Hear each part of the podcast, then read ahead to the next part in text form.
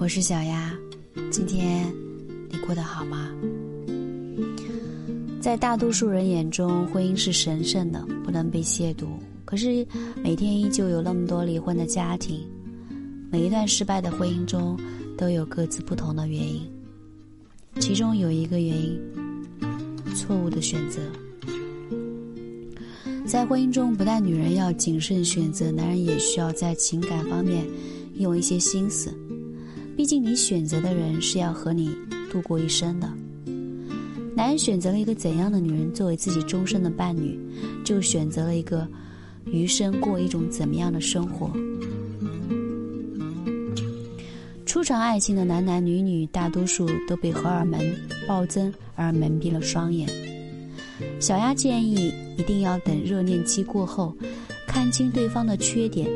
并且认为这些方面你能够完全接受，再经历一些磨合期，这样才是一段好的感情开始。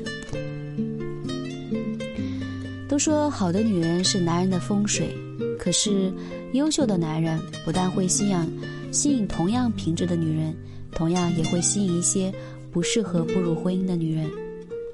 那么，究竟什么样的女人不适合婚姻呢？来听听这三个男人的真实婚姻状况，来告诉你。王先生三十四岁，我经历了一些凡事以自我为中心、一身公主病、不懂感恩的女人。有人说没有公主命，千万别得公主病。王先生喜欢一个女孩很久，他其实是一个很传统的人。在和这个女孩接触的时候，就事先了解这个女孩的家庭，觉得匹配，才开始着手追求。女孩家庭普通，但是她父母主张富养女儿，把女孩捧上了天。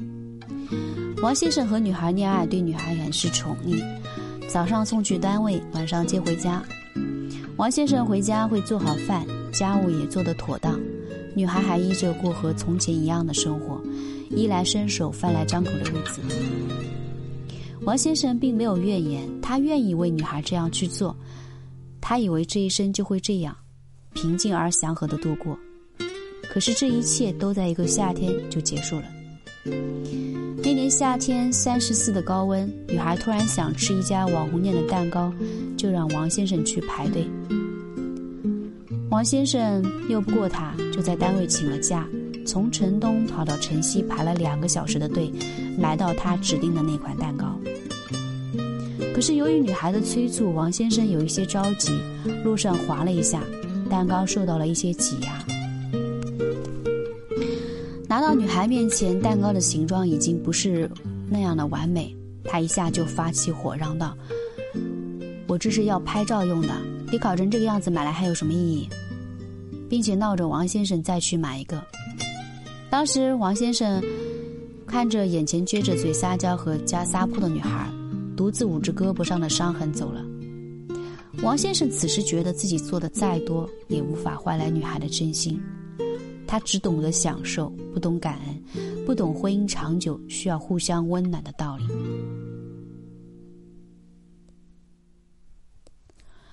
张先生三十一岁。我前女友是一个聊天软件上有很多陌生人和异性关系暧昧的女人。看过这样一段话：我爱的男人没有前女友来纠缠，不跟女同事搞暧昧，他要对全世界其他女人狼心狗肺，只对我一个人掏心掏肺。他必须符合现代老公的最高标准，带得出去，带得回来。女人需要这样的男人，男人同样也希望自己的另一半是这样的女人。特别是后面四个字“带得回来”，意味着一个人能给对方多大的安全感。张先生发现前女友的聊天软件上好友列表中男女比例失调，有很多陌生异性的聊天记录。他开始关心、关注女友的一举一动，发现女友果然不像表面看起来那样单纯。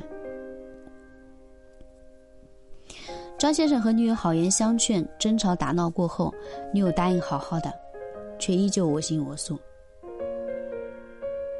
张先生选择了分手，这样的女孩，即使各方面条件再优秀，我想，也没有男人心甘情愿娶回家。何先生三十三岁，我遇到一个花钱无节制、完全不衡量自己经济能力的女人。现在很多舆论导向提倡精致生活，精致生活的前提是要有你要有自己有能力，不要以完全依靠他人的姿态。精致可以，但是成为精致的利己主义者就会完全颠覆生活的本质。何先生有一个交往一年多的女友，这位前女友瞒着他，为了满足各自各种精致生活、各种网贷，结果拆了东墙补西墙，最后欠了十几个平台的几万债务。第一次何先生帮着还了，可是好景不长，没有几个月，女友竟偷偷拿下两个人为结婚攒下的钱，去还自己欠下的债务。提前消费没有问题，但是不能在自己能力范围之内提前消费。最后坑害的是你自己和身边亲近的人。何先生的女友什么都好，无奈有这样一个不适合走进婚姻的重疾，何先生只好忍痛分手。如果一个男人娶了这样一个无法控制自己内心欲望、用透支的金钱来维护自己精致生活的女人，那家庭生活的状况可想而知。世上没有最好的婚姻，只有适合自己的生活。一些看似并不致命的问题，却是婚姻中的顽疾。一旦和这样的另一半结合，等待你的只能是无休止的争吵与悔恨。我是小丫，通过别人的例子检查、审视自己的人生，有百利而无一害。